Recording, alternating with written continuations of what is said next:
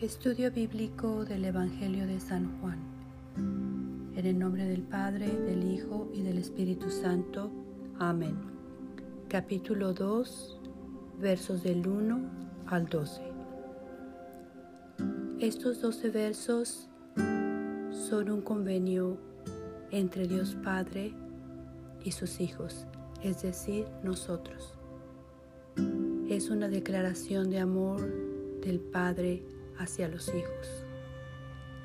Es una promesa de felicidad y de regocijo. Es una unión entre Jesús, que es el novio, y la iglesia, que es la novia, y que nos representa a nosotros. Debido a que cada verso es, es, significativo, y muy profundo, vamos a comentar uno por uno. El verso 1 dice: Al tercer día se celebró una boda en Caná de Galilea, y la madre de Jesús se encontraba allí. Siempre que en la Biblia se menciona la frase al tercer día, está aludiendo a la resurrección, a la salvación, a vida pero también se está refiriendo a la crucifixión.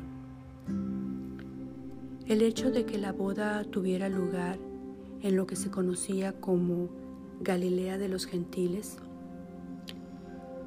nos está tratando de transmitir que el plan que Dios Padre tenía incluía no solo como hacia ese entonces a los judíos, sino a todos los gentiles, es decir, al resto de la humanidad. Primeramente, el verso nos introduce a María, la Madre de Dios, y esto nos da una idea de la importancia de su papel. María ha sido llamada también la segunda Eva, debido a su humildad, a su fidelidad pero sobre todo hacia a su obediencia hacia la palabra de Dios. Aquí María representa en primer lugar a la nación de Israel, pero también representa a los sacerdotes levíticos, el cual, los cuales basaban el perdón de los pecados en el sacrificio de animales como toros, terneros y corderos. Generalmente la iglesia está representada como una mujer, así que esa es parte de la representación del papel de María también. Y ella representa también a los profetas, a la ley y a los mandamientos.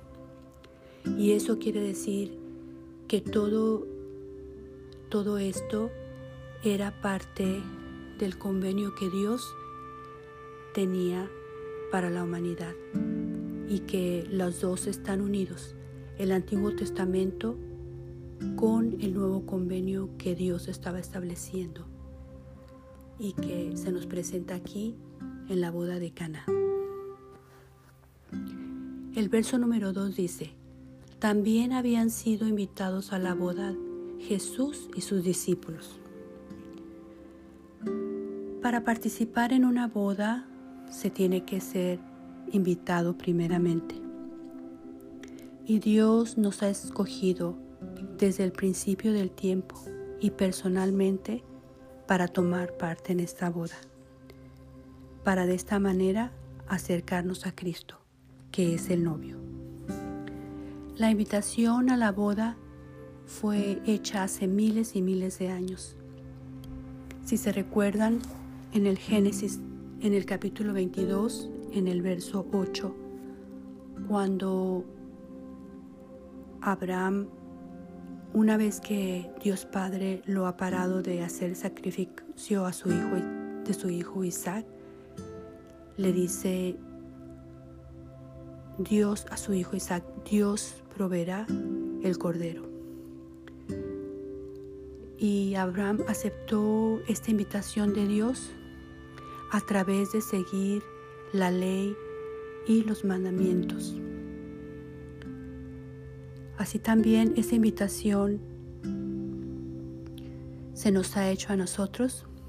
Es una invitación que se ha hecho, que Dios Padre nos la ha dado de forma gratuita en convertirnos en hijos de Dios pero es una invitación también para cargar nuestra cruz, al igual que su Hijo lo hizo, y convertirnos en sacrificios vivientes.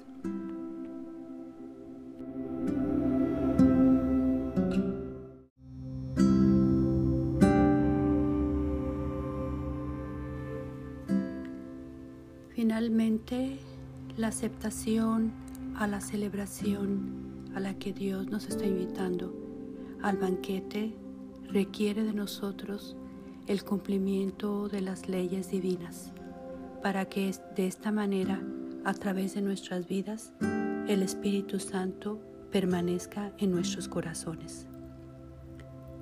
Verso número 3. Cuando el vino se acabó, la madre de Jesús le dijo, ya no tienen vino. La expresión de ya no tener vino significa el fin del sistema de los sacrificios de animales para el perdón de los pecados. El vino ha sido siempre asociado con alegría, con júbilo, con regocijo. Así que el no tener vino de una manera simbólica significa también el no tener el Espíritu Santo es el hambre por la palabra de Dios, por la vida espiritual, pero también la preocupación de María de la falta de vino es que ella sabía que un sacrificio de sangre era requerido para la entrada en este nuevo convenio entre Dios Padre y su gente. Pero María tenía plena confianza en su hijo, así que cuando el vino se acabó, ella se, dirigió directamente a Jesús. Verso número 4. Mujer, ¿eso que tiene que ver conmigo? respondió Jesús. Todavía no ha llegado mi hora. Simbólicamente, la palabra mujer significa la nación de Israel y significa el sacerdocio físico que había existido hasta ese momento, como dijimos, con el sacrificio de animales para el perdón de los pecados. ¿Se acuerdan ustedes las leyes, las tabletas de la ley en piedras de en piedras, en tabletas de piedra? Todo eso todo el sacerdocio hasta ese momento había sido físico. Pero ahora, con el nuevo convenio que se va a introducir a través de Jesús, el sacerdocio pasa de ser algo físico a algo espiritual, a través del Espíritu Santo. Cuando Jesús dice no ha llegado mi hora, eso significa su hora de su pasión, de su muerte y de su resurrección. Y como él cita en la Biblia en varias ocasiones, la hora de nuestra muerte solo la sabe Dios Padre.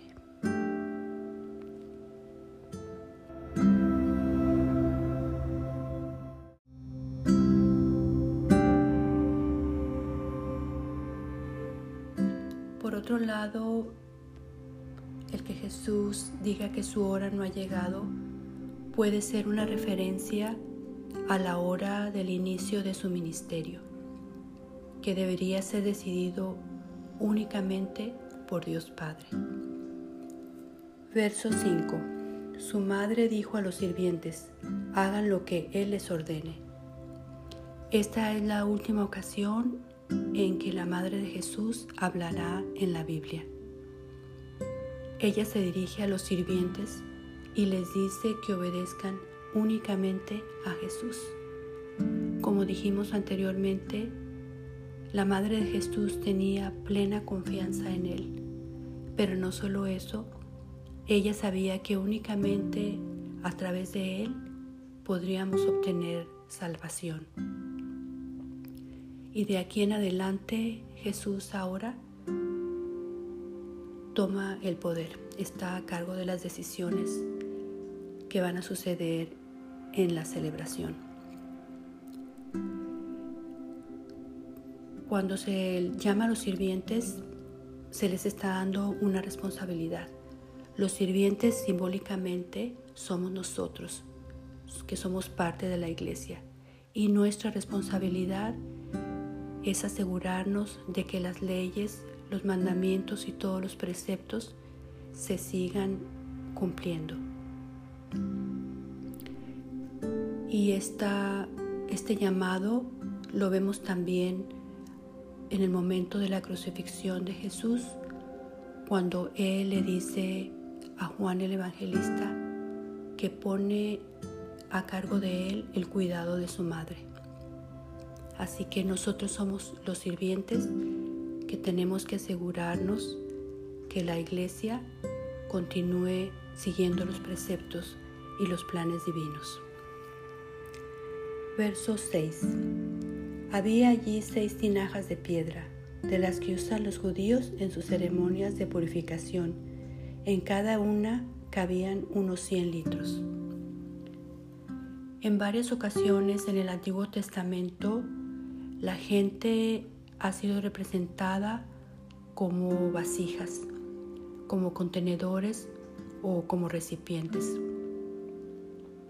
En este caso, el hecho de que los contenedores sean de piedra es una manera simbólica de decir que en aquel entonces las gentes estaban siguiendo preceptos puramente humanos, reglas, costumbres y tradiciones que venían nada más de, la, vida humana, que, que únicamente estaban aplicadas en el aspecto humano y que por tanto el mencionar contenedores de piedra se refería también a que nuestros corazones estaban endurecidos. Y Cristo hace alusión a esto cuando en Mateo, en el capítulo 23, en el verso 26, le dice a los fariseos que debe limpiar primero lo que está sucio dentro de una copa para que también así el exterior quede limpio. Así que el mensaje aquí es de que nosotros somos los recipientes y tenemos que asegurarnos que nuestro interior esté limpio. Esa debe ser nuestra preocupación, el lavarnos internamente. Y así como nuestros corazones que antes eran tabletas de piedra se puedan convertir en corazones de carne.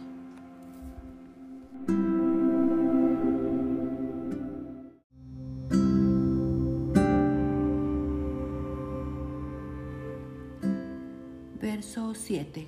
Jesús dijo a los sirvientes, llenen de agua las tinajas, y los sirvientes las llenaron hasta el borde.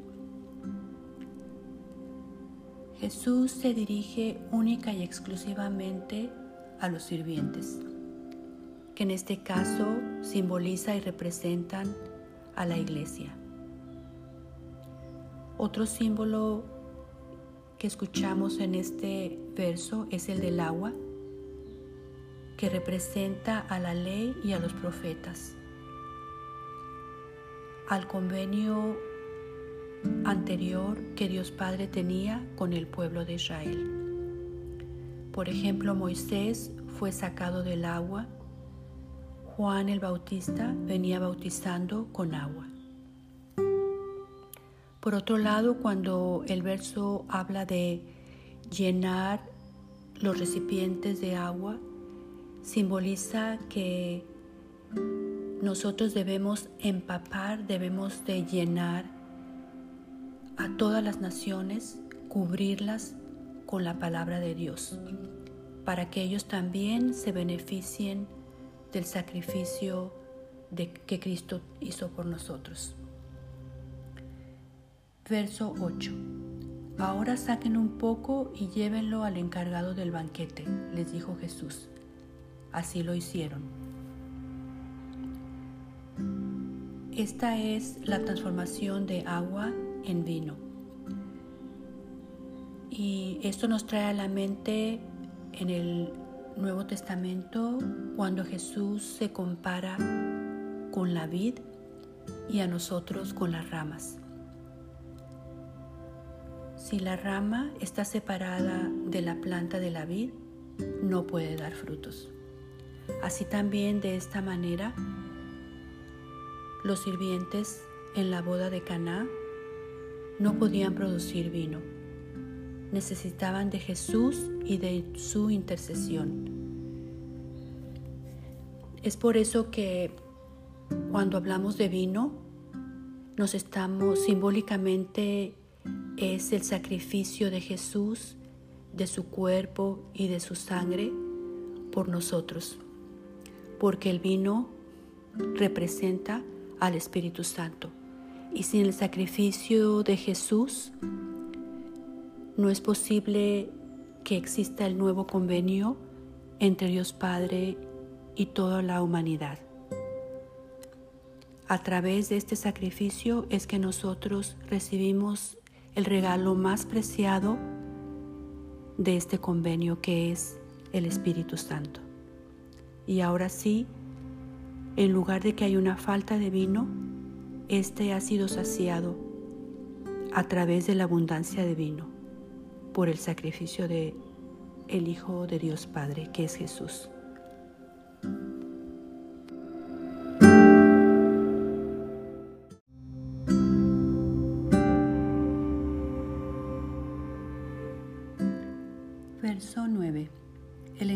Del banquete probó el agua convertida en vino sin saber de dónde había salido, aunque sí lo sabían los sirvientes que habían sacado el agua.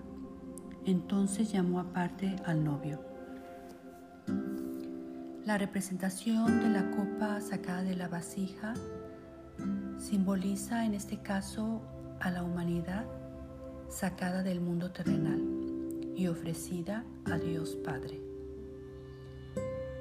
Es una exhortación a nosotros a que no dejemos al Espíritu Santo en ese recipiente, en esa vasija, sino que nos ofrezcamos como sacrificios vivientes, de la misma manera que Jesús lo hizo por nosotros. Cuando dice que los sirvientes sabían de dónde venía el vino, tenemos que reflexionar en que el hecho de que los sirvientes hayan sido obedientes fue necesario para que se realizara este milagro. Si ellos no hubieran seguido lo que Jesús les ordenó, el milagro no hubiera ocurrido. ¿Y quiénes son estos sirvientes fieles?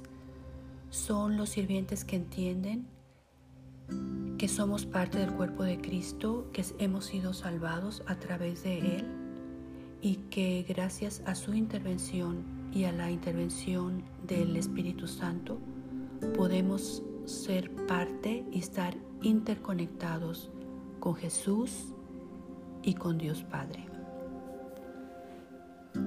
Verso 10. Y le dijo, todos sirven primero el mejor vino y cuando los invitados ya han bebido mucho, entonces sirven el más barato, pero tú has guardado el mejor vino hasta ahora.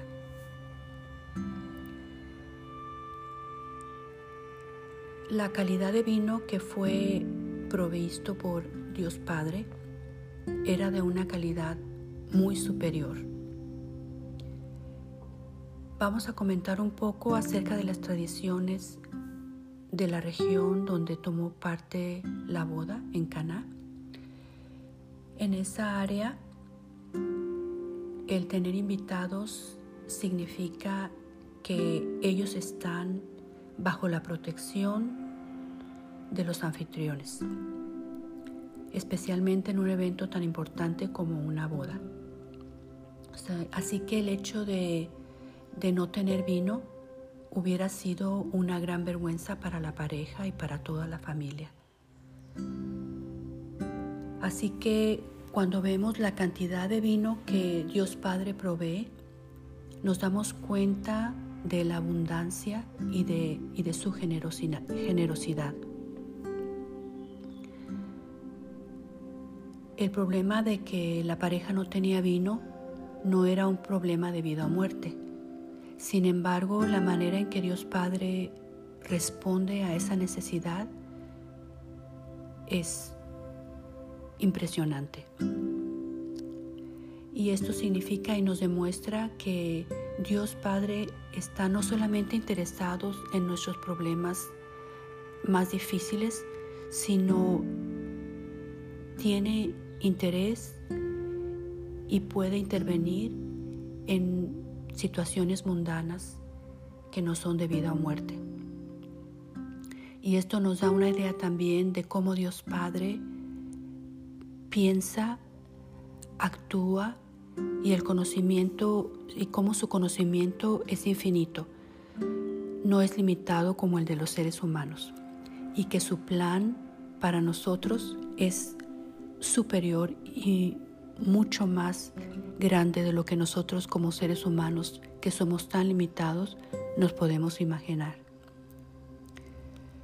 Cuando habla de mejor vino, se refiere a que Dios Padre renovó el convenio, el tratado que tenía con la humanidad y lo hizo, lo convirtió en un convenio superior. Al casar a su hijo fiel, a su cordero, que es el verdadero novio, con la novia que es la iglesia, es decir, con nosotros, los que somos los sirvientes fieles, a través de la muerte y resurrección de Jesús. Así que esta renovación de este pacto de Dios con Israel y con toda la humanidad fue transformado de ser una boda fallida en una celebración perfecta.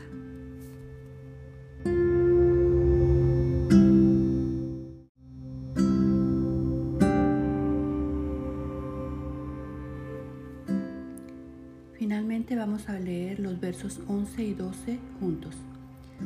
Esta, la primera de sus señales, la hizo Jesús en Caná de Galilea.